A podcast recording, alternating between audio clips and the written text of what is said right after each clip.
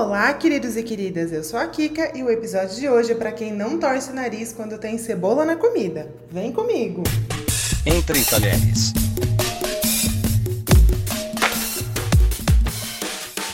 A cebola é o principal dos temperos na nossa alimentação do dia a dia.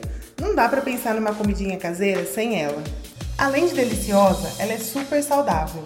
É boa para controlar a glicemia no sangue, tem substâncias anti-inflamatórias e ajuda a reforçar a imunidade. E como os outros alimentos que a gente está discutindo aqui no podcast, a cebola também tem muitas variedades e cada uma se dá melhor num tipo de preparação. A cebola amarela é a mais tradicional, que a gente usa para os temperos do dia a dia. Ela é ótima para refogados, mas é muito forte para ser consumida crua. A cebola branca é ainda mais forte e mais ácida, então ela vai bem em molhos ou em preparações mais picantes. A cebola roxa, apesar de ser mais cara, é menos ácida e mais doce, e por isso ela é melhor para saladas e outros pratos onde ela vai ser usada crua, até porque ela tem mais crocância. Ela fica uma delícia no guacamole e para quem curte, ela fica boa também no ceviche. Ela é a cebola ideal para o vinagrete do churrasco, porque como é mais suave, a gente não fica conversando com a cebola o resto do dia. Além de ser linda, né? Embora ela perca um pouco da cor quando é cozida.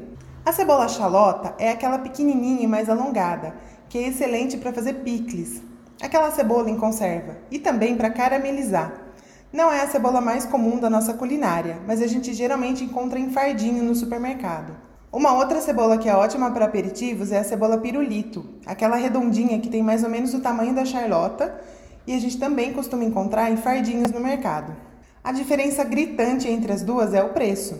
A charlota é bem mais cara e as duas acabam cumprindo muito bem a mesma função. Existe também a cebola pérola, aquela bem pequenininha, mais docinha, que a gente também usa para fazer conserva ou para consumir com carne. É uma fofura aquela cebola. Para descascar parece complicado, mas é só dar um choque térmico que a casca solta. Você corta uma tampinha bem pequenininha para o lado onde o talo da cebola vai crescer, joga as cebolas em água fervente e deixa 3 minutos.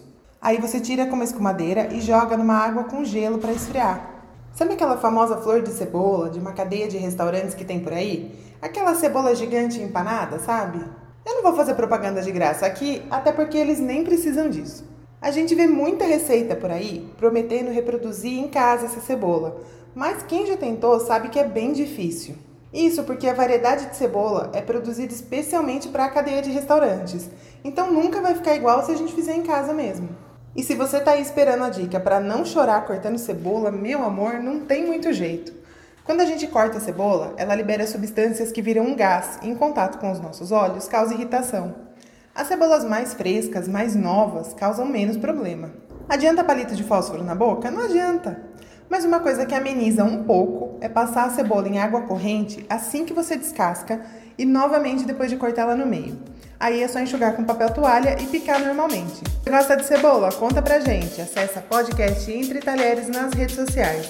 Eu volto na quarta que vem, mas você me encontra no arroba Cozinha da Kika. E o Felipe volta no próximo sábado. Um beijo para vocês!